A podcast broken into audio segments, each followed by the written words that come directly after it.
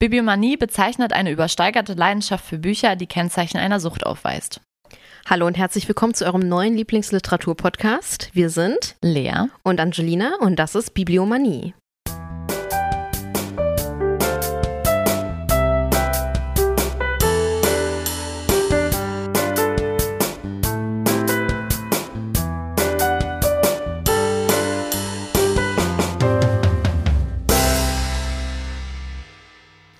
Heute sprechen wir über Leas absoluten Lieblingsautor der Gegenwart, um es äh, seicht auszudrücken.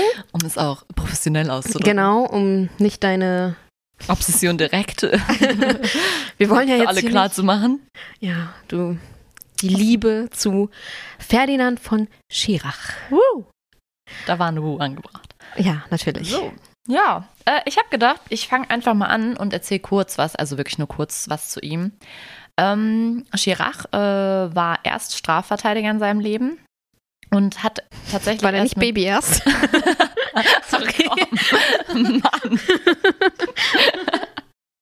Das war so ein schlechter Witz, den musste ich bringen, sorry. Okay, jetzt wieder hier seriös Mannbrente. Oh, Achso, vielleicht sollten wir das erklären, falls das im Podcast ab und an äh, vorkommt. Wir haben Spitznamen füreinander, die wir auf der Arbeit haben, die auf unsere Nachnamen basieren. Egal, jetzt zurück. Zurück zu Ferdinand von Schirach. Sein. Ja. Ähm, also, Ferdinand von Schirach war erst beruflich Strafverteidiger und hat tatsächlich erst mit 45 seine ersten Kurzgeschichten äh, rausgebracht. Das war der Kurzgeschichtenband Verbrechen. Darauf gehe ich aber auch später nochmal ein. Äh, er lebt in Berlin und seine Bücher erschienen bisher in mehr als 40 Ländern. Und ähm, er zählt so, ja, zu den renommiertesten deutschen Autoren. Er wird vom Spiegel als ein großartiger Erzähler betitelt oder der, die New York Times äh, bezeichnet ihn als außergewöhnlichen Stilisten. Und ich finde, das sagt ja schon einiges. Wenn die New York Times das sagt oder einfach die generell die Kommentare der. Die generell die Kommentare finde ich schon immer. Ja, ne? also, ich finde, also ich meine, klar. Sehr positiv. Also es gibt immer Kritik, die jetzt nicht positiv ist, aber. Ja, aber das ist schon sehr positiv. Also vor allem als Erfolg, erfolgreichster deutscher Schriftsteller der Gegenwart zu be bezeichnet zu werden und es zu genau. sein, ist halt auch nochmal Eben, und ich finde es halt auch ein deutscher Autor, also ein deutscher Autor, der von der New York Times so bezeichnet wird, das ist ja auch schon, das zeigt ja auch irgendwie so ein bisschen, dass er international halt auch wirklich bekannt ist und vielleicht sogar anerkannt. Ähm, ja, und was ihn halt so besonders macht, ist eigentlich, dass äh, er so ein bisschen seine, ja, seine Vergangenheit als Strafverteidiger auch so ein bisschen mit einfließen lässt in seine, seine Bücher, in seine Filme, in seine nicht, er macht nicht selber Filme, aber die ja, Sachen. Drehbücher. Drehbücher. Oder die Sachen, die verfilmt werden. Genau, danke schön, das meinte ich. ähm, und in seine Theaterstücke. Genau. Ähm, und es ist immer halt so eine gewisse, also er, er, stellt Fragen des Rechts nach Gerechtigkeit, nach Schuld. Ganz oft äh, spricht er von Würde. Also ich finde das immer sehr, wenn man sich ein bisschen mehr mit ihm beschäftigt, ist das immer so ein großer, sehr, sehr großer Aspekt in seinen Werken. Was ist Würde? Wann verlieren wir Würde, können wir Würde überhaupt verlieren?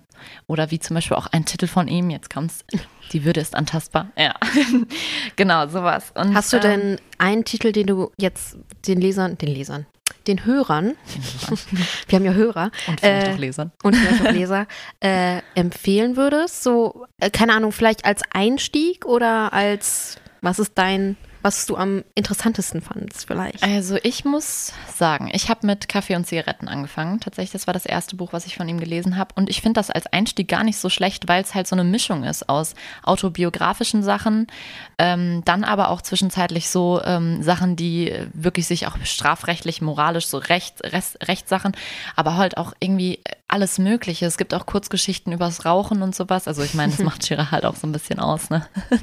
Ich sage auch immer, Schirach ist der einzige Mensch auf dieser Welt, der bei mir in der Wohnung rauchen dürfte. Also ähm, das ist halt also so eine, so eine gute Mischung und das macht einen, also das, das gibt einem ein gutes Gefühl für seinen Stil, wie er schreibt, worüber er schreibt. Ähm, das würde ich, also ich finde es als erstes Buch ganz gut. Also ich meine, klar, man kann mit allem anfangen.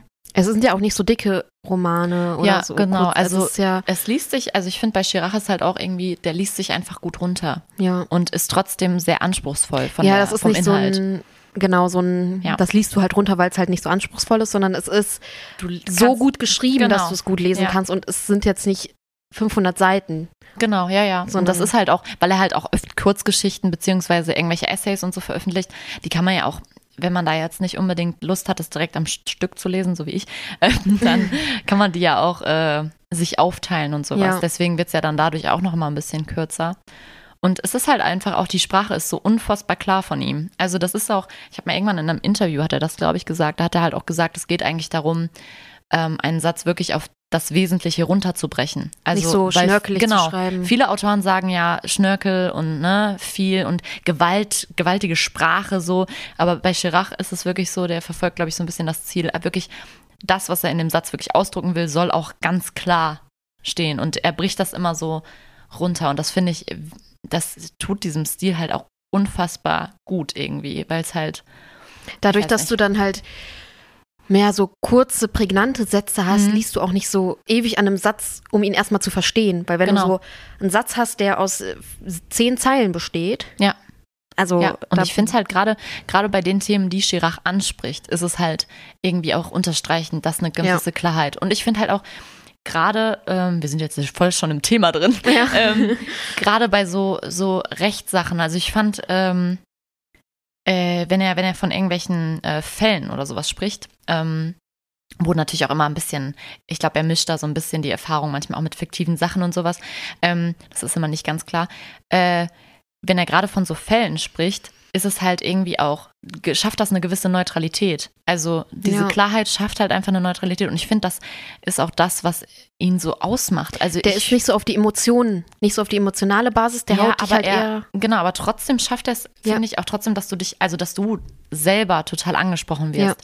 Also das wollte ich eigentlich auch viel später sagen, was ich so toll an ihr finde und dass die Besonderheit ist. Aber okay, egal. Ähm, also irgendwie, egal, ob da jetzt jemand den schlimmsten Mord begangen hat, er erlaubt sich gar keine Meinung. Und das finde ich, Genau. musst du erstmal schaffen, dass du durch deinen Schreibstil nicht irgendwie trotzdem dem Leser das Gefühl vermittelst, ja, äh, ich verurteile diesen Mann dafür. Weil das hat man nicht, das Gefühl. Er erzählt das wirklich einfach so neutral. Und er ich- lässt dir quasi üb, also Genau, die er- Wahl, ob genau. in welche Richtung Genau, du er, jetzt er gehst. äh, manipuliert dich in keinster Weise. Und ich finde, das zu schaffen, ist schon äh, gerade in- Meisterwerk. Ist ein Meisterwerk, auf jeden Ja. Fall. Und gerade halt in der Thematik passt es halt umso besser. Ja.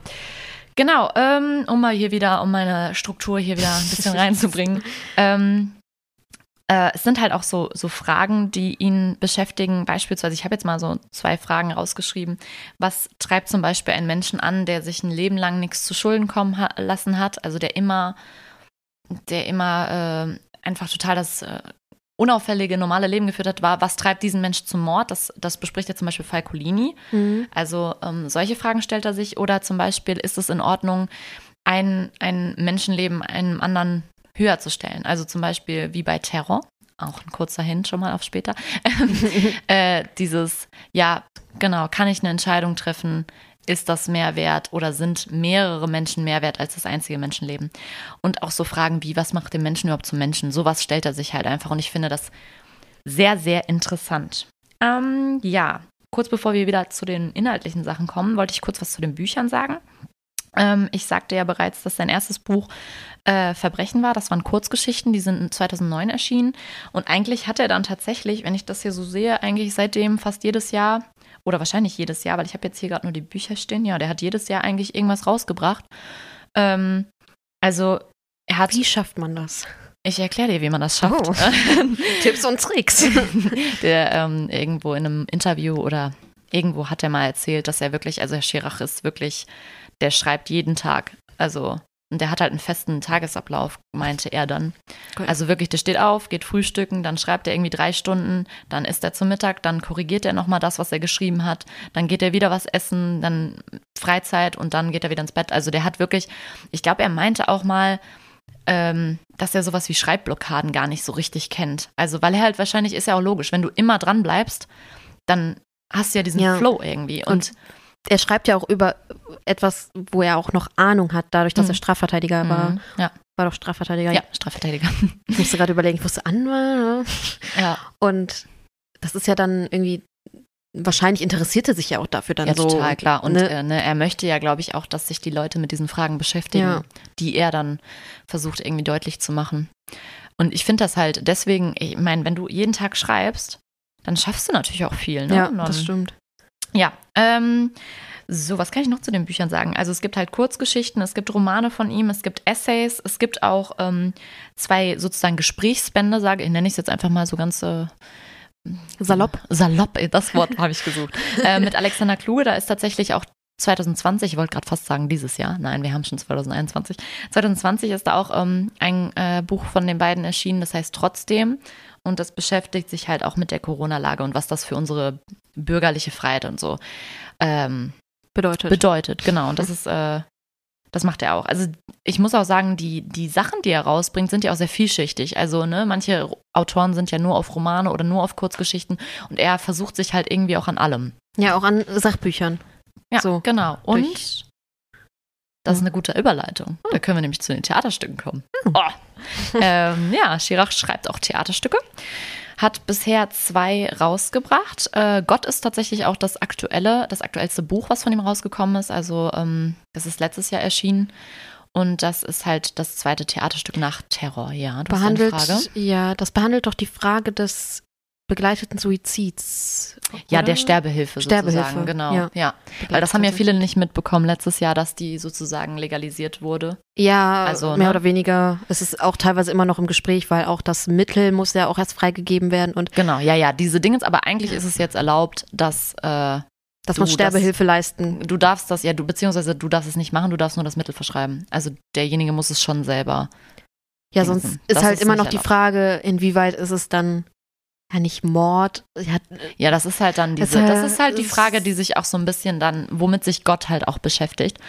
Ähm, also Gott stellt halt sozusagen einfach die Fragen, wem gehört unser Leben eigentlich und wer entscheidet überhaupt über, über unseren, über unser Ableben. ja also und darf der ich- Staat entscheiden, ob ich, wenn ich sterben will, nicht Genau, sterben darf? genau. Und ist das nicht eigentlich auch so ein bisschen der, der, der, die, der letzte freie Wille sozusagen Ja. von einem? Ob man nicht selber entscheiden kann, wenn ich nicht mehr leben will, ob ich dann sterben kann. Und das beschäftigt das halt so ein bisschen. Und ähm, ich muss sagen, das macht es auch ganz gut, äh, weil man kann sich das so vorstellen, das ist, ähm, das Theaterstück ist wie so ein Ethikrat aufgebaut. Und da sind dann diese verschiedenen, da ist einmal von einer von der Ärztekammer, da ist ein ähm, Geistlicher, ich weiß jetzt gerade nicht, ob Pfarrer oder was weiß ich, ich glaube, der ist äh, einfach ein Geistlicher, sage ich jetzt einfach mal so. Dann ist da halt dieser eine Mann, der sterben möchte. Ähm, was auch interessant ist an dem Buch ist, dass Chirac sich jemanden ausgewählt hat, ähm, dem es halt eigentlich gut geht, sozusagen. Also so ein, es ist ein älterer Herr, der hat halt vor ein paar Jahren seine Frau verloren und der ist aber nicht krank oder so. Und er möchte einfach sterben, weil er keinen Sinn mehr sieht. Und er, Mhm. Ja, dann- also er hat keine körperlichen Leiden, sondern Genau. einfach nur, ja, und er das, ist, hat mit dem Leben schon abgeschlossen. Genau, er möchte einfach nicht mehr leben. Und das finde ich halt auch gut gewählt, weil ich glaube, es wäre nochmal eine ganz andere Diskussion, wenn dieser Mann krank wäre. Und Ja. das ist ja auch gerade wieder das, was es ja so gut macht, weil muss es in dieser Frage um Sterbehilfe, muss es da wirklich um eine Krankheit gehen oder sollte jedem, egal ob krank oder gesund, Ja. dieses Recht zustehen? Ja, auf jeden Fall ähm, macht er das ganz gut. Ähm, und was halt das äh, Interessante an den Theaterstücken von Chirac ist, es wird immer, es gibt immer eine Abstimmung am Ende. Also du gehst in dieses Theaterstück und am Ende wirst du gefragt, bist du dafür, bist du dagegen oder würdest du, ne, würdest du dem Herren dann die Sterbehilfe äh, leisten oder nicht?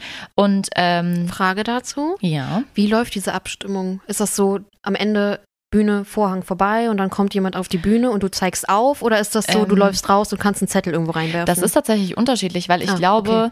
also ich war äh, letztes Jahr tatsächlich noch in Gott, als äh, es noch möglich war. Und da haben die das wirklich so gemacht, ähm, damit die nicht erst wieder raus müssen, damit halt der Kontakt ein bisschen beschränkt wird, dass man einfach Karten bekommen hat und die konnte man dann hochhalten. Ja, okay. Also rot Quasi und, rot genau. oder grün oder Und ich ja. meine aber tatsächlich, dass es auch oft so gehandhabt wird, dass man rausgeht, einen Zettel in die Box steckt. Also ich glaube, das ist, das ist ganz frei, ge, frei, wie man das umsetzt, ist das ganz. Äh, Ja, da finde ich nämlich halt auch immer so, wenn du so anonymen Zettel in eine Box steckst oder so aufzeigst. Aber ist das halt Ding ist, so. man sieht ja, ich habe mir das nämlich auch gedacht und Ja. ich habe mir gedacht, als ich dann in diesem Theater saß, ich dachte mir, es sieht ja theoretisch keiner, was ich, also klar, die hinter mir, aber du siehst ja auch irgendwie, du drehst dich ja nicht um und Nee, du guckst, guckst was die anderen. ja. Also das war eigentlich schon ganz gut gemacht, weil du irgendwie, ich weiß auch gar nicht, ob die Karten beidseitig Farbe, ja doch, ich glaube schon, aber man hat gar nicht das Gefühl, man, Man wäre irgendwie, man auch also dann- beeinflusst durch Genau, ja, die ja. Zuschauer. Okay, gut. Und ich finde, man hat auch nicht das Gefühl, irgendwas war richtig oder falsch. Also, Mhm. ne, man wird gar nicht so, man schämt sich nicht irgendwie für seine Entscheidung oder sowas. Das Sollte man ja ganz auch in gut. dem Fall nicht, weil, Darum geht's ja auch. Nee. Es ist ja auch, genau. Keine der beiden Entscheidungen ist ja auch irgendwie verwerflich. Das Nee. ist ja auch immer das. Das ist ja dieser moralische Zwiespalt, den Chirac immer aufwirft. Das hat er halt auch ganz gut bei Terror gemacht. Das war übrigens sein erstes Theaterstück. Ich denke, das ist auch noch ein Stück bekannter wahrscheinlich bei den meisten. Da geht's halt um äh, diesen, ja, also ein Flugzeug soll abgeschossen werden, wird von einem Terroristen äh, Entführt. entführt, genau, und äh, soll, dann stellt sich die Frage, schießen wir das Flugzeug ab oder lassen wir es in eine Ich glaube, es war die äh, Fußballarena Arena, in ja, München irgendwie. irgendeine so, ne? Arena fliegen, wo Ja. halt ganz viele Leute sitzen. Da ist, genau, da ist halt diese Frage, riskieren wir das Leben von allen, weil wir nicht wissen, ob der wirklich, also von allen, die im Flugzeug, Flugzeug die im Stadion, Mhm, weil wir genau. nicht wissen. Ja. Also wir wissen, es ist auf dem Weg dahin, aber Beziehungsweise stellt sich auch so ein bisschen die Frage, schießen wir die ab, um wenigstens die im Stadion zu Ja. retten? Oder weil haben wir diese Macht ins- eigentlich nicht. Genau, weil wenn sie ins Stadion fliegen, könnten ja auch beide, also Ja, das ja, Flugzeug das und das Stadion. Da, Ja. da könnten wir jetzt stundenlang. Genau, das, Das wollen halt wir gar nicht anfangen. Utilitarismus ist halt das Menschenleben von diesen 100 weniger wert als von diesen 40.000. Das Genau. Und ich glaube, das macht. Terror halt auch so unfassbar erfolgreich, weil das wird nämlich tatsächlich mittlerweile auch auf allen fünf Kontinenten gespielt. Finde ich auch für einen deutschen krass. Autor echt eine Leistung. Ähm, und was auch, was ich eben noch gar nicht erwähnt habe, da wurde halt auch immer abgestimmt bei Terror, wird auch abgestimmt. Und die Theater sind auch, glaube ich, verpflichtet sogar, ähm, das immer auf eine Internetseite hochzuladen. Also du kannst tatsächlich zu Terror, ich habe das letztens ausgecheckt, zu Terror kannst du auf eine Internetseite gehen und du kannst zu Gott auf eine Internetseite gehen. Ach, und die haben kannst separate du gucken, Seiten dann Ja, ja, genau. Du Oh. kannst dann gucken, wo wie abgestimmt wurde. Voll cool. Also Das es ist auch ein äh, gutes Konzept, finde ich, das Ja, also irgendwie, um auch irgendwie so ein bisschen, ich weiß nicht, um halt, das ist ja auch total interessant. Wo, Ja. Und ich glaube, äh, ich, ich meine, ich hätte mal gehört, dass es da zum Beispiel bei Terror auch die Entscheidung zum Beispiel auch von dem, ähm, wie die Kultur zum Beispiel einen Helden definiert. Also weil dieser Mann, der Ja, dann im stimmt. Endeffekt bei Terror geht es ja um den Gerichtsprozess, weil einer wird angeklagt, der hat dann halt das Flugzeug abgeschossen und dann geht es halt um die Frage, ob er schuldig ist oder nicht, ob das richtig Ja. war oder falsch. Und das zum Beispiel dann in manchen Kulturen ist ein anderes, gibt es einfach ein anderes Heldenbild. Ja. Und dann muss zum Beispiel ein Held, muss dann auch für seine, Helden, äh, für seine Heldentaten bestraft werden. Und deswegen stimmen die dann vielleicht eher für Dingens. Und das, das finde ich schon allein ja sehr Allein- interessant. genau interessant, wie es halt generell einmal hier in der Gesellschaft aufgenommen wird, aber auch einfach in ganz anderen Ja. Kulturen. Ja, finde ich total. Und- Also ich finde das schon ein cooles Prinzip auf jeden Ja. Fall, was die sich da ausgedacht haben. Ja. Ja. was wollte ich denn, was habe ich denn noch? Was haben wir dann, wollte ich denn noch sagen? Hm, Terror, Theaterstücke, Theaterstück. Drehbuchautor. Genau, da können wir gleich zu einer Verfilmung kommen. Was ich vielleicht auch noch kurz äh, sagen wollte, was ich, da bin ich eben schon ein bisschen drauf eingegangen, dass ich so toll finde, dass man sich bei den Büchern halt einfach, also ich finde, Chirac schafft es immer wieder, dass man sich selber hinterfragt. Also, dass, äh, und seine Denke. genau, so. und Ja. einfach sich auch moralische Fragen stellt, die man sonst gar nicht irgendwie sich gestellt hätte. Weil man sonst auch nicht so in diese Situation Genau, kommt. ja. Also Ja, bei Terror zum Beispiel, du wirst, also wir ja, als Buchhändler werden nie in der Situation sind, dass wir ein Flugzeug abschießen. genau. So. Ja, und, und, aber trotzdem stellen. ist es ja interessant, sich diese Frage zu stellen. Ja, was halte ich dann für, ja, richtig und falsch ist immer so ein schwieriger Begriff, das ist Ja. was anderes. Aber ne, was halte ich für moralisch, was halte ich für, oder auch so, weiß ich nicht. Ich habe mich früher, glaube ich, noch nie, also bevor ich Chirac gelesen habe, ich mir jetzt auch nicht mit, mit Schuld oder so, mit dem Begriff Nee. so intensiv äh, auseinandergesetzt oder mit Würde oder sowas. Also das ist halt Das war halt einfach da. So genau, du, du hast ja. es irgendwie viel selbstverständlicher in deinem, in deinem Sprachjargon oder in deiner, du, du, du, du hinterfragst das gar nicht so. Und das finde ich halt irgendwie toll. Also. Und man, man setzt sich ja auch irgendwie so ein bisschen mit der Gesellschaft auseinander und mit den Rechtsstrukturen. Also, Das ja ne, das finde ich auch. Ich hatte vorher, habe ich, muss ich ganz ehrlich sagen, habe ich mich da irgendwie nie reindingens und seitdem. Es ist ja auch nicht das, also das, was uns eigentlich, was dich und mich jetzt interessiert. Alltä- es gibt natürlich genau. auch Leute, Und es, und es betrifft einen ja vielleicht alltäglich auch nicht, aber Nee. eigentlich ist es ja auch, was da auch immer hintersteckt und so. Ich finde es einfach, es ist schon mega interessant und ich finde, durch Chirac kriegt man da schon so einen kleinen Einblick. Äh, das finde ich, äh, finde ich sehr gut. Ja, Ja, wenn du möchtest. Ich meine, ja, wir könnten theoretisch jetzt schon mal zu den Verfilmungen kommen. Ähm, Zu den allgemeinen oder wollen wir schon mal kurz anteasern, dass wir heute. ja, wir wollten, bisschen- genau, wir wollten äh, später oder gleich, später klingt so, als würden wir das in drei Stunden machen.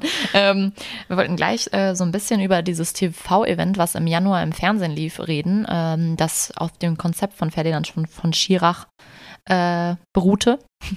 über Feinde, ich weiß nicht, vielleicht haben es einige gesehen. Also wir haben es uns reingezogen, komplett Doppelt und dreifach. doppelt und dreifach. Und da wollen wir ja gleich ein bisschen drauf eingehen und ein bisschen darüber sprechen. Ähm, aber kurz vorher, äh, es gibt tatsächlich auch Verfilmungen seiner Werke.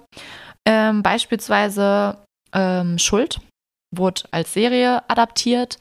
Äh, kann ich auch nur empfehlen, ist sehr, sehr gut mit äh, Moritz Bleibtreu in der Hauptrolle, fand ich auch sehr passend irgendwie. Äh, dann gibt es natürlich Terror als Film. Das lief tatsächlich auch vor, ich weiß gar nicht wann, habe ich mir jetzt nicht, habe ich jetzt tatsächlich nicht im Kopf.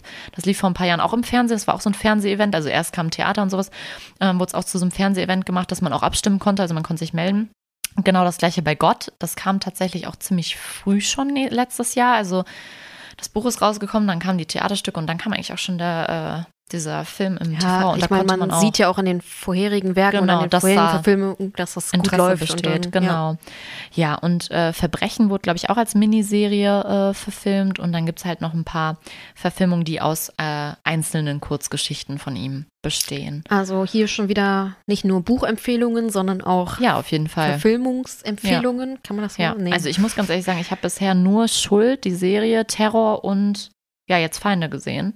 Aber ich fand alles drei, äh, alles drei? Alles drei fand drei. ich, alle drei fand ich sehr spät, ne? überzeugend, ja.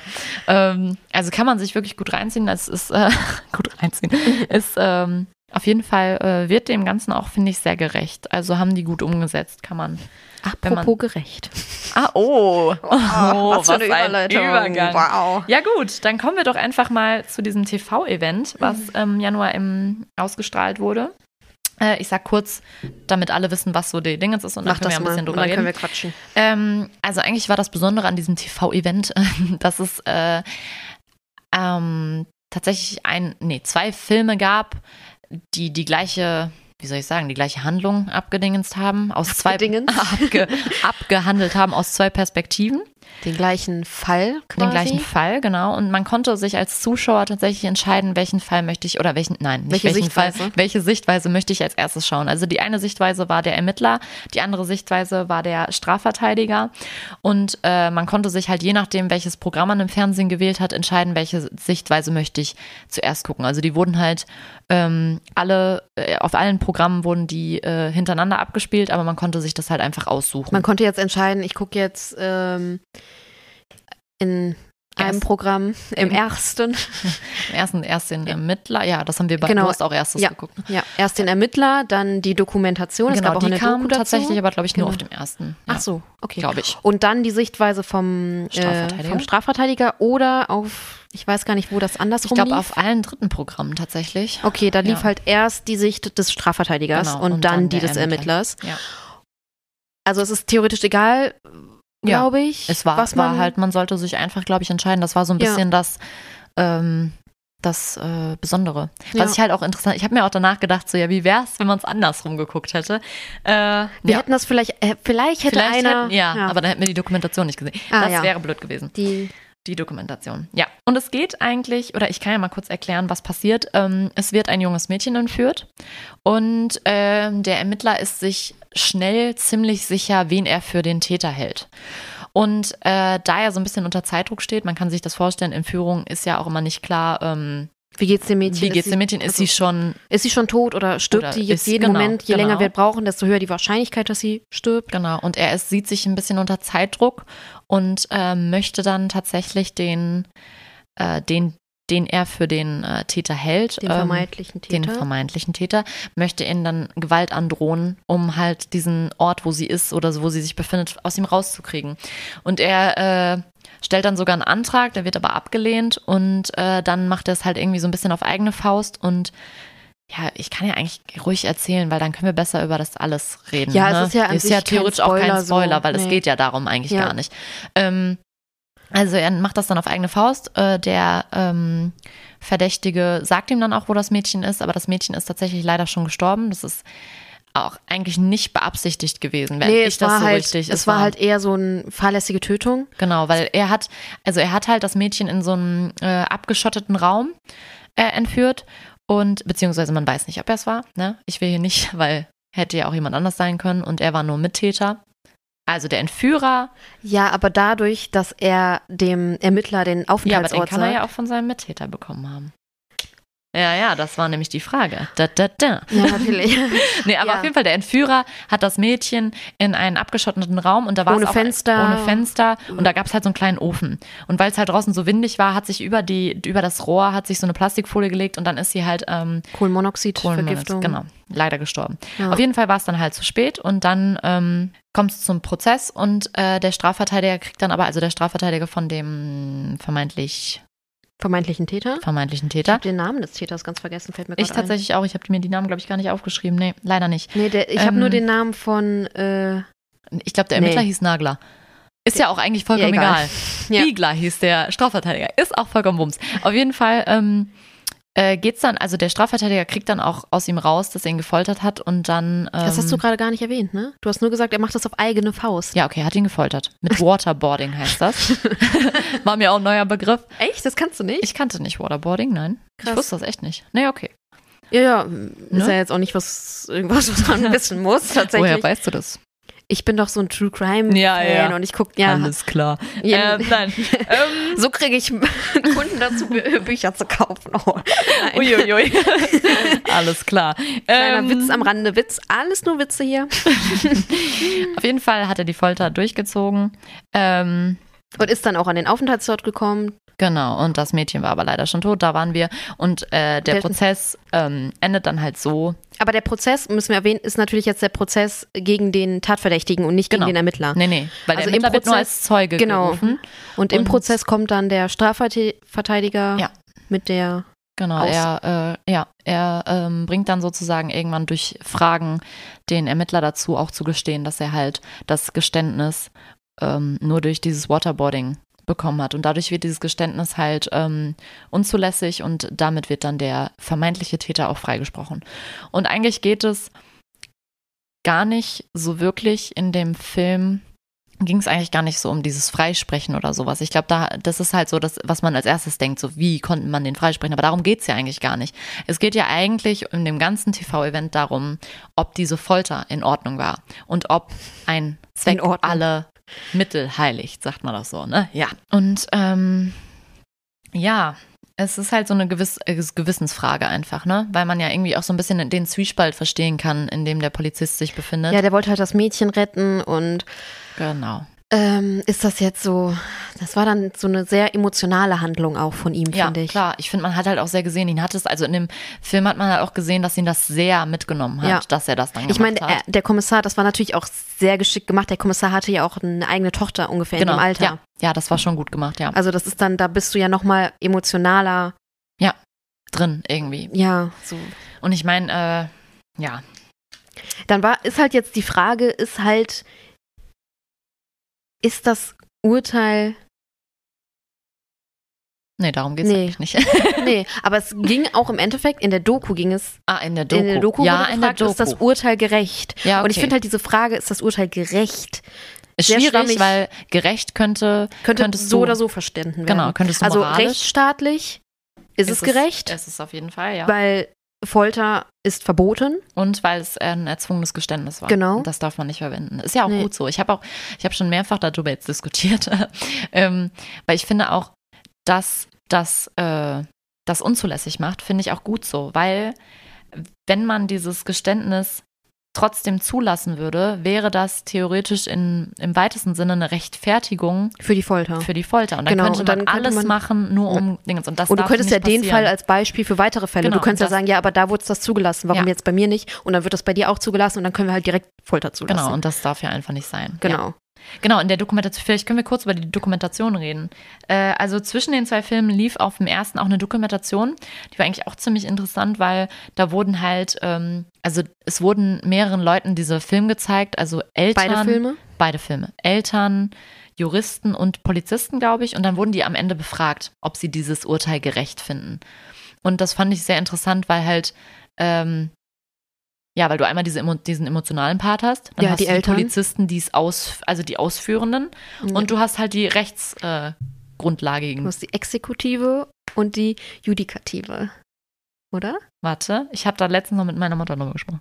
Es gibt Exekutive ist auf jeden Fall Polizei. und die Legislative. Aber ich weiß jetzt nicht. Legislative ist Gesetzgebende, das ist der Staat und das Ja. ist die. Nee. Die Judikative, oder? Judi- Andersrum. Ja, doch, die Judikative. Nee, ist richtig, Ja. glaube ich. Glaube ich. Alle. Angaben ohne Gewehr. Und an alle Juristen, weil wir hier Scheiße erzählen. Ruft uns Sorry, gerne an. wir sind nicht studierte Anwälte oder studierte Juristen. Genau. Also alle Angaben ohne Gewehr. Ich glaube, das wird so mein, mein Satz. Dann sind wir immer auf der sicheren Seite. Ja. Ähm, was ich auch interessant fand, Chirac wurde ja auch äh, befragt in dieser Dokumentation. Fand ich auch wieder, wie der redet, ne? Also, Ja. genauso wie er schreibt. So perfekt alles direkt. Schön. Einfach wundervoll. Ich finde, den Der- kann man so gut zuhören. Ja. Ah, Und er hat das, ja, du bist ja völlig hin und weg. Aber er hat halt mit einem Satz das gesagt, was drei Leute mit sieben Sätzen Genau, sagen. So. ja. Und ich war so, ja. Ich fand's halt witzig, äh, witz, witz, witzig, witzig fand ich's nicht. ich fand's halt gut, ähm, dass er gesagt hat, man kann die, also dass das Prinzip dieses ganzen TV-Events auch war, dass man die Wahrheit, also die wirkliche Wahrheit nur kennen kann, wenn man alle Seiten kennt. Ja. Und das fand ich halt so gut gemacht, weil du durch diese Staatsanwalt nicht Staatsanwalt, Strafverteidiger-Sicht, äh, hast du ja auch nochmal eine ganz andere Sicht auf das Opfer bekommen. Ja. Also, oder beziehungsweise auf das, ja, doch, Nicht- Folteropfer. Das Folteropfer, Folteropfer. ja. Genau. Und ähm, das fand ich halt auch gut gemacht, weil der Polizist ja theoretisch sich nur auf seinen Instinkt äh, verlässt und Ja. gar keine Beweise hat und Der hat nur ja- Indizien. Und das ist ja zum Beispiel, das unterstreicht das ja, dass er die Wahrheit gar nicht kennen Ja. kann, weil er nicht alles kennt. Und das fand ich wirklich sehr gut gemacht. Fand ich toll. Ja, das war also einfach um diese ganze Frage, einmal diese Frage um das Urteil und auch diese Mhm. Frage um die Folter Ja. darzustellen. Also Ja. Ich fand es halt auch wieder gut, da habe ich ja eben schon drauf angefangen. Ähm, Mit der Würde. Das Ja. wollte ich sagen. Weil ich habe ja eben drauf schon, bin ich ja schon drauf eingegangen, dass Würde irgendwie ein großes Thema bei Chirac ist. Und in diesem ganzen Film wurde ja auch so ein bisschen die Frage gestellt, verliert ein Mensch, wenn er eine Straftat begeht oder wenn er einen anderen Menschen Leid zufügt, seine Würde. Also weil es wurde ja irgendwann äh, gesagt, so von wegen, man hat ja den, also durch Folter behandelst du ja einen Menschen theoretisch, als hätte er keine Würde mehr. Ja, genau, das war ja die Frage so, wen würdest du foltern? Warum Genau. sagst du, ich folter jetzt den, für den ich schuldig Genau. halte? Er, also der Kommissar hat ihn ja auch gesagt, ja, ich habe ihn gefoltert, weil er schuldig ist, aber er Mhm. wusste es zu dem Zeitpunkt Genau, nicht. eben. Und das ist halt dieses, auch dieses kann ein Mensch Ja. überhaupt seine Würde verlieren, weil ich finde eigentlich ja nicht. Und Nee. deswegen sollte man niemanden foltern. Also, Das ist ja dann auch dieses, nur weil, also jetzt nicht in, nur, das klingt jetzt so ein Mhm. bisschen runtergespielt, aber weil jemand einem anderen Menschen Schaden zufügt, verliert er seine Würde nicht. nein. Und hat es auch theoretisch Also- nie, niemand, äh, Nein. ne? Da sind wir ja, weiß ich nicht, wo wir da sind. Das kannst du ja so weit spinnen, dass wenn er dann seine Würde verliert, dann bist du auch bei der Todesstrafe. Genau, das habe ich auch schon gedacht, ja. So, das ist halt so ein riesiges Diskussionsthema. Und wenn wir anfangen, die Würde von einem Menschen Mhm. halt, Höher, du, du machst ja theoretisch, dadurch äh, gibst du ja auch eine, eine gewisse ähm, Priorität, ist jetzt vielleicht das falsche nee, Wort. ich weiß, was du sagen willst. ne, die Würde des einen Menschen ist, ist, ist nicht höher als die des anderen. Genau, ja. Und, wenn du halt so anfängst, bist Genau. du bei, weiß ich Und nicht. deswegen gibt es ja auch das Rechtssystem. Ja. Weil diese Folter ist ja eigentlich, das ist ja so ein bisschen auch ja eine gewisse Selbstjustiz, kann man das so sagen? Keine Ahnung. Also der, der, der, Na, es war Ja, ja, nicht- so ein Mittel nee, zum keine- Selbstjustiz. Er hat ihn ja, ja, Selbstjustiz wäre eher wie, ich entführe dich jetzt Auch, ja, auch okay. oder sperre dich jetzt ein oder okay. aber theoretisch ist es ja sowas wenn der Vater ähnliches. zum Beispiel jetzt den Ja, okay. umgebracht hätte oder Aber so. es ist ja theoretisch was ähnliches, weil Ja. er setzt sich über die Rechtslage oder Ja. über das Rechtssystem hinweg und dafür gibt es ja das Rechtssystem, dass diese Menschen, weil er würde ja auch bestraft werden. Ja. Also wenn er, ne, er wird ja dann schuldig gesprochen, wenn er es war, äh, und wird dann auch bestraft. Und Ja. das ist ja, da deswegen gibt es den Rechtsstaat ja auch. Und das finde ich halt, das war ja auch irgendwie äh, einfach diese, das hat ja eigentlich die ganze Diskussion irgendwie auch. Äh, Ja, und es gibt, also natürlich gibt es jetzt die Antwort, dass Folter nicht kein Mittel ist, in keiner Mhm, ja. Situation. Aber emotional würden manche Leute sagen, ja, Und so wie die halt, Eltern in genau, der das war halt, Dokumentation. das war halt äh, auch interessant, fand ich. Da wurden ja auch ähm, Eltern befragt äh, Genau. von, von einem vermissten Mädchen, also was vor, ich weiß nicht, ich habe die Fakten jetzt nicht mehr im Kopf. Ich weiß auch nicht. Es Und ich vor weiß, ein dass paar sie auf Jahren jeden Fall entführt und das war ermordet ganz gut auch. Ermordet, genau, ja, Genau. ja. Und dann gab es halt noch diesen ähm, Herrn Oetker, der Ah, selber ja. entführt wird. Das fand ich zum Beispiel, ich fand das sehr gut gemacht in der Dokumentation, dass der Herr Oetker eher so ein bisschen, er war selber halt ähm, äh, kurz für die es nicht, die jetzt nicht wissen, wer das ist, der wurde selber entführt und Es ähm, gehört ja zur Familie Oetker, genau, und der große wird- Unternehmens, Genau, ja.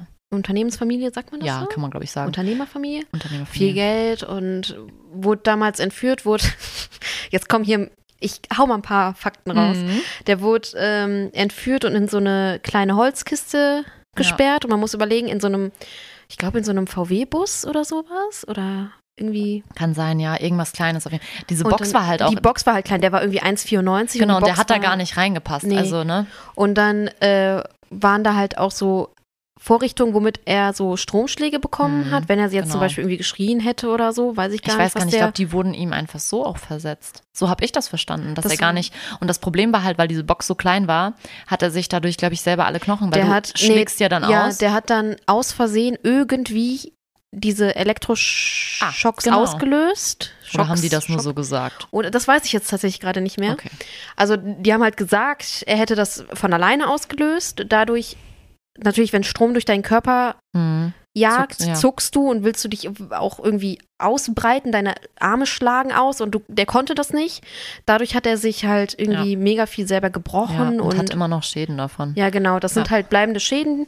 Und der wurde halt auch befragt und hat auch die Filme gesehen und das fand ich auch gut, mal Ich aus dieser das- Perspektive. genau, und er war sehr, sehr, also Wow. wow. ja, Ja, ich war auch richtig beeindruckt. Von Dadurch, ihm. dadurch, dass er entführt wird, der meinte auch so, ja, Rachegedanken und so hat er ja gar nicht. Und Ja, er wäre einfach nur froh, dass er noch lebt und so. Und ich Genau. fand das sehr gut gemacht, dass die so auch zwei unterschiedliche Seiten dann nochmal aufgebracht Genau, auch die haben. Eltern- Die Eltern von dem entführten Mädchen waren halt schon sehr, ähm, ja, die waren eher wirklich dann diese andere Seite. diese sehr emotionale Diese Seite. und die Rache, hatten auch äh, sehr viel Rache noch. Genau, genau. In, ja. Ähm, und er war halt so ganz, ganz anders. Und das fand ich sehr gut gemacht, weil es halt auch wieder diese zwei Perspektiven Ja. unterstreicht. Ja, das fand ich sehr gut. Und äh, ja, was haben wir denn noch so? Wir könnten jetzt wahrscheinlich ewig über diese Frage der Ja. Folter und den Dings diskutieren, aber am besten guckt ihr euch die Filme selber ja, mal an. Ist auf jeden Fall lohnenswert. ja, Einfach. Und, ist egal, ähm, welche Sichtweise zuerst. Also wir haben Ja. jetzt beide erst den Ermittler und dann den Strafverteidiger. Aber ich glaube, es ist eigentlich, also kann man wahrscheinlich Kann man so, ja. was einen zuerst interessiert. Genau. Fand ich sehr, also ich fand es sehr, sehr gut. Ich auch, fand, also- also, da könnte man echt ewig drüber sprechen. Also Ja, was auch über für Folter, Stile- über Ist dir aufgefallen, dass im zweiten Film die, Die Perspektive ganz anders ist. leicht anders Ja. war? Gar, auch am Anfang, Ja. als sie die Zähne geputzt hat? Genau. Okay, gut. Ist mir auch aufgefallen. So, teilweise war es so von vorne und dann war es von Ja, der anderen Seite und, und, ich diese so, Kleinigkeiten. boah, das das, fand ich ich gut. halt, also der war schon sehr, dieses TV-Event, ich sag's jetzt nochmal, war es schon sehr, sehr durchdacht, fand Komplett. ich. Und auch, die haben viel gemacht, um diese Frage auch hervorzuheben. Ja. Und ich glaube, also ich Die haben auch nicht. alles, alle Seiten dargestellt, auch Mhm. alle Aspekte, die man sich dann selber Genau, stellt ja, ja. und alles. Und ich finde, die haben halt trotzdem auch zum Beispiel was, was einer, äh, was einer Freundin von mir aufgefallen ist, die hat gesagt, äh, ihr hat es so ein bisschen gefehlt, dass zum Beispiel gar nicht klar war, ob die Spurensicherung gemacht haben und was weiß ich. Und Ja, da habe ich ja. gesagt, das also das haben die wahrscheinlich extra gemacht, weil die ja unterstreichen wollten, dass er nur auf seinen Instinkt Ja. vertraut hat. Und ich fand das auch gut gemacht. Und das war dann nebensächlich. genau, also das eigentlich tat haben die gar nicht zur Sache bei. Deswegen. Genau. Das fand ich echt gut gemacht, muss ich ganz ehrlich Ja. sagen. Also mein Lieblingssatz habe ich mir natürlich Oh. notiert. Ja, ich habe mir einen Lieblingssatz notiert. Ich weiß nicht, wer es gesagt hat. Ich weiß nicht, ob es der Strafverteidiger gesagt hat Ja. oder Schirach im Interview oder Ja. Gott weiß wer. Äh, ich fand den Satz, persönliche Emotionalität darf niemals Gesetz werden. Oh, das finde ich auch sehr gut. Das ist so, das fand ich, Ja. Das hat bestimmt Schirach gesagt. ja, er hat es indirekt ja auch gesagt, wenn es Ja, selbst der Strafverteidiger ja, ja, ja, gesagt hat, oder? Was ich auch sehr gut fand, um nochmal kurz hier was reinzuwerfen, am Ende ähm, steigt der Strafverteidiger bei seiner Frau ins Auto und dann sagt sie so zu ihm, ja, Biegler, jetzt hast du ja wieder gewonnen. Und dann sagt er, nein, ich habe nicht gewonnen. der Rechtsstaat Der, der Rechtsstaat hat gewonnen. Und das fand ich auch so Ja. gut, weil man dann einfach sieht, so ja, darum geht es auch nicht. Ja, es war geht ja auch nicht. die Frage, warum verteidigt er ihn? Genau. Und das Wegen war, ihm ist ein Mädchen Ich gestorben. fand den und so. Strafverteidiger sowieso sehr, sehr gut. Ja, Also- der war auch schauspielerisch. Ja, mega. Wow. Ich fand auch bin ja den, bei deutschen ähm, Schauspielern immer kritisch. Ja, aber die war, Ah, also wow. war gut, total gut besetzt. Ja. Also das muss man echt sagen. Und ich fand auch ähm, den vermeintlichen Entführer, fand ich auch sehr gut. Bevor wir jetzt, ich glaube, jetzt haben wir sehr, sehr viel Ja. geredet, aber wir wollten noch mal kurz schlagen, worauf, also nicht, der- es basiert. Ja, aber was so ein bisschen vielleicht Input auch gegeben den hat? Input gegeben. Ja, das ist ähm, tatsächlich äh, der Jakob von Metzler-Fall und das ist äh, eigentlich ähnlich gel also gelaufen. Ja. Also der Jakob von Metzler, ich glaube, das war auch Metzler ist ja auch so eine Unternehmerfamilie. Ich glaube, das war eine Bank oder sowas. Ich möchte nichts Falsches sagen. Äh, also der kleine Junge wurde 2003 entführt von Markus, Ma, nee, Magnus, Entschuldigung, Gefgen. Und äh, der hat das halt gemacht, um Lösegeld von dieser Familie zu fordern. Und ähm, der war wohl bekannt dafür, dass er halt sich so einen aufwendigen Lebensstil äh, leisten wollte. Und ne, der konnte sich das irgendwann nicht mehr leisten, deswegen hat er dann Lösegeld gefördert. Äh, der hat das Kind entführt, dann getötet und dann gab es erst die Lösegeld. Äh, Übergabe. Also es ist schon ein bisschen anders als jetzt bei Schirach. Ja, der, hat er das, also hat er den ja, kleinen Jungen ermordet? Mhm, genau. Okay, das wusste ich nicht mehr. Das ist ja auch so ein bisschen, da wurde ja ein bisschen drauf angespielt, auf dieses, möchten sie sich ihren Lebensstil, also Ja, ja, der, genau, der, der- Entführer, der Entführer in Anführungsstrichen, In dem Film. in dem Film, der wurde halt auch so ein bisschen dargestellt, so als ob er sich so ein, als ob er irgendwie mehr sein möchte, als er ist Ja. und so. Und das war dann, glaube ich, schon so eine leichte Anlehnung daran. Und es ging eigentlich in diesem Jakob von Metzler-Fall auch dann sehr stark darum, weil der Polizeivizepräsident Wolfgang Daschert ähm, wollte dann damals unter Gewalt und Androhung äh, Informationen über den Aufenthaltsort hat er halt nicht tatsächlich bekommen. auch, der hat Gewalt angedroht, ne? Der hat die nur angedroht, wenn Der ich das richtig ja, falsch, ja, ja, ich glaub- äh, wenn ich das nicht falsch verstanden habe, genau. Ähm, und dann wurde halt der, das führte dann halt zu öffentlichen Debatten. Also, Ja. dass er das überhaupt angedroht hat und was weiß ich. Und er wurde dann tatsächlich, ich weiß nicht, wie man das jetzt rechtlich richtig sagt, weil er wurde nicht verurteilt, aber er musste Doch, er hatte eine Geld, Strafe, er hatte eine Geldstrafe. Geldstrafe. Aber was ich interessant fand, was ich jetzt bei Wikipedia gelesen habe, war, dass das sozusagen die geringste Strafe ist, die man für sowas machen Ja. kann. Und du bist dann nicht mal vorbestraft. Und das finde ich auch sehr interessant. Der hat dann, der wurde nicht mal von seinem Dienst verwiesen. Der wurde einfach nur versetzt und hat dann weitergearbeitet, wurde, glaube ich, halt sogar auch die- befördert. Ja, aber ist halt die Frage, inwieweit er Gewalt, also wie der das angedroht hat, finde ich. Aber ist Gewaltandrohung nicht theoretisch auch schon Folter? Weil du ja, psych also, Also, äh, ja, ja. psychisch machst du ja was. Das ist dann auch die nächste Frage. Ja. Können wir auch drüber, aber wir wollen Darüber ja kann man ja jetzt auch diskutieren. Genau. Wir wollen ja jetzt hier kein Fass aufmachen, weil. Genau, und da war dann halt auch so ein bisschen dieser Begriff Rettungsfolter. Das kommt im Film, kam das auch, äh, kam da so ein bisschen auf. Und das ist sozusagen so ein bisschen die, die Grundlage. Der ähm, Magnus Gef Gefgen hat auch mehrfach dann immer wieder versucht, halt gegen das Urteil vorzugehen oder hat dann auch, glaube ich, selber geklagt. Ja, der war ja auch Jurastudent. Folter. Genau, stimmt, ja. Der Ja. war auch Jurastudent. Ja, ist auf jeden Fall auch interessant. Äh, da kann man sich auch echt gut einlesen. Äh, einfach um es jetzt nur mal kurz in den Raum zu werfen. Für, ich glaube, für wenn wir jetzt noch äh, weiter in die Tiefe gehen, dann äh, reden wir noch morgen weiter. Ja, ich glaube, das ist auch ein bisschen für Ja. unseren Literaturpodcast. Genau. Ein Ja, bisschen zu viel Stoff. Aber ja, finde ich, äh, ist ganz interessant. Also Empfehlung Ferdinand von Schirach, wenn man sich einfach auf jeden Fall. mit diesen Themen auseinandersetzt Ja. und auf jeden Fall auch die Filme schauen, weil Also eigentlich lohnt sich alles. Also wirklich, ich meine, ich Ja. sage das immer, ich habe das auch bei Fitzgerald gesagt, aber bei Ferdinand von Schirach ist es wirklich, ja. man kann mit allem anfangen, es lohnt sich echt und äh, vielleicht machen wir ja irgendwann, hoffentlich, ich hoffe, machen wir nochmal eine Folge zu einem seiner Bücher oder so. Und dann kommt er vorbei, meinst du? Glaubst du? Also, oh Gott, hör auf. dann kannst du dich gar nicht mehr kann, ich mir gar nicht, zusammenreißen. mehr- da kann ich mich auch nicht mehr ko- konzentrieren, Herr von Schirach, wenn Sie das hören. Das wäre Ähm. so dein Traum. Der hört das jetzt und denkt sich so, oh, was? Ach, ja, das ist ja dann, nette Mädchen. da gehe ich mal vorbei. Ne? Komm ich mal vorbei. Kommt aus Berlin hier nach Duisburg Ja, klar, und denkt sich so, nicht mit seinem Smart kommt er vorbeigefahren. Ja, ähm, man merkt, ich bin ein kleines Fangirl. ganz Ja wenig. gut, also auf jeden Fall lest es, lest alles von ihm. Es lohnt sich. Und ich finde, es spricht auch, es spricht, es ist ein eigenes Genre. Also ich finde, man kann es irgendwie nicht einordnen und ich finde, es, es spricht sehr viele Leute an. Ich Und glaube, es ist halt auch so, es sind Themen, die Leute schon in der Antike beschäftigt haben. Es sind Eben. Themen, die uns immer beschäftigen werden und die halt einfach von an Aktualität nicht verlieren. Und genau. wenn man philosophisch interessiert ist, wenn man Da, ja, wenn sich man für Recht interessiert, äh, einfach alles. Und wenn man nur was literarisch- Schönes lesen literarisch möchte. interessiert. Also er macht auch gerade in Kaffee und Zigaretten, ich habe da ja noch mal ein bisschen rumgeblättert, äh, auch so, er spricht halt auch so über Hemingway und sowas. Das ist halt schon Apropos- cool. Ja. Kaffee und Zigaretten. Wir beenden unsere Ja, Folge. Entschuldigung. Ich glaube, wir könnten sonst drei Stunden weiterreden. Ich höre sonst nicht mehr auf. Genau, du empfiehlst uns noch 3000 andere Bücher von Chirac. Ähm, wir beenden heute unsere Folge mit einem Zitat von Kaffee und Zigaretten und darauf freue ich mich sehr. Wir hoffen, euch hat diese Folge gefallen. Folgt uns gerne auf Instagram. Bibliomanie.der-Podcast. Und wenn euch die Folge gefallen hat, lasst einen positiven Kommentar da. Wo auch immer ihr uns hört, lasst auch gerne auf Instagram einen Kommentar. Wir laden auch zu dieser Folge ein Foto hoch. Und wir freuen uns, wenn ihr uns weiter zuhört. Und ja. von mir ist das. ich freue mich auch. ganz ungeduldig. Von mir ist das ein Tschüss für heute und dann zu unserem Zitat aus Kaffee und Zigaretten. Wir leben nur einen Wimpernschlag, dann versinken wir wieder. Und in dieser kurzen Zeitspanne können wir noch nicht einmal das scheinbar Einfachste, die Wirklichkeit erkennen.